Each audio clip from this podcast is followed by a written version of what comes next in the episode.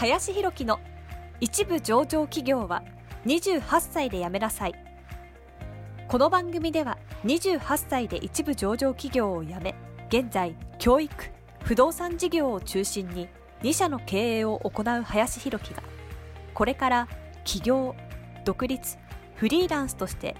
自由度の高い生き方を目指したいと考えている方向けに必要な知識マインドをお伝えしていきます。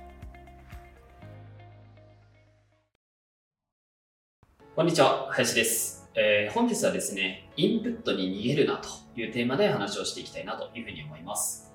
えーまあ、インプットねっていうのは、まあ、すごくね、もちろん大事なことではあるので、まあ、日々ね、読書であったりとか、まあ、こういう YouTube とかね、えーポッドキャスト、まあ、そういったところから情報収集するっていうのは、もちろん大事なことであり、日々ね、やっていかなきゃいけないことであるなというふうには思うんですけれども、結構ですね、このインプットすることで満足してしまってですね、まあ、結局何もしない、インプットだけして何もしないっていうような状況の人っていうのがすごくね、多いのかなというふうに思ってまして、で特にですね、こう問題、問題というか、もったいないなというふうに感じるのは、まあ、これから自分が何かをやろうというふうに決めている人、うん、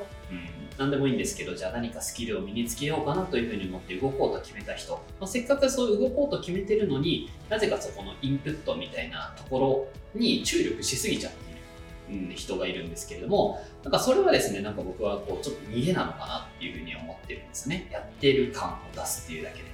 あくまでもそのインプットっていうのは合間合間にやっていくことであって、なんかそれをで一日使ってしまうとかっていうのはもう全然違うかなというふうに思うので、いかにそのながらとか合間の時間でインプットはするっていうような状況を作んなきゃいけないので、えーそこをこう履き違えちゃいけないかなと。で例えばその受験勉強とか、まあ、皆さんがじゃあしようと思った時に受験勉強する時になんかこう他のこととか、まあの時間にそんなに当ててる暇ないよねっていう感じだと思うんですよね。うん、だからメインは受験勉強のことについてどれだけやるかっていうことなので、ま、そこで余計なこととかをこう、ね、インプットみたいなに時間を割いてでも当然受験の、ね、成果は上がんないかなっていうところでもあるなと思うのでとにかくそのやるっていうふうに決めたことがあったらそこの成果をまず出すっていうことに最大限フォーカスした方がいいのかなと。で、その上で合間とか移動の時間ですよね。そこでインプットしていくっていう風なね、習慣をぜひつけてもらった方がいいんじゃないかなというふうに思います。まあ何かをね、本当にやろうと思っている人は、やっぱ結果にこだわるっていうことですね。うん、そこから逃げない。えーということをぜひね、意識してみていただけたらいいんじゃないかなと思います。はい。ということで本日は、えーインプットに逃げるなというテーマで話をさせていただきました。えー本日もありがとうございました。本日の番組はいかがでしたでしょうか？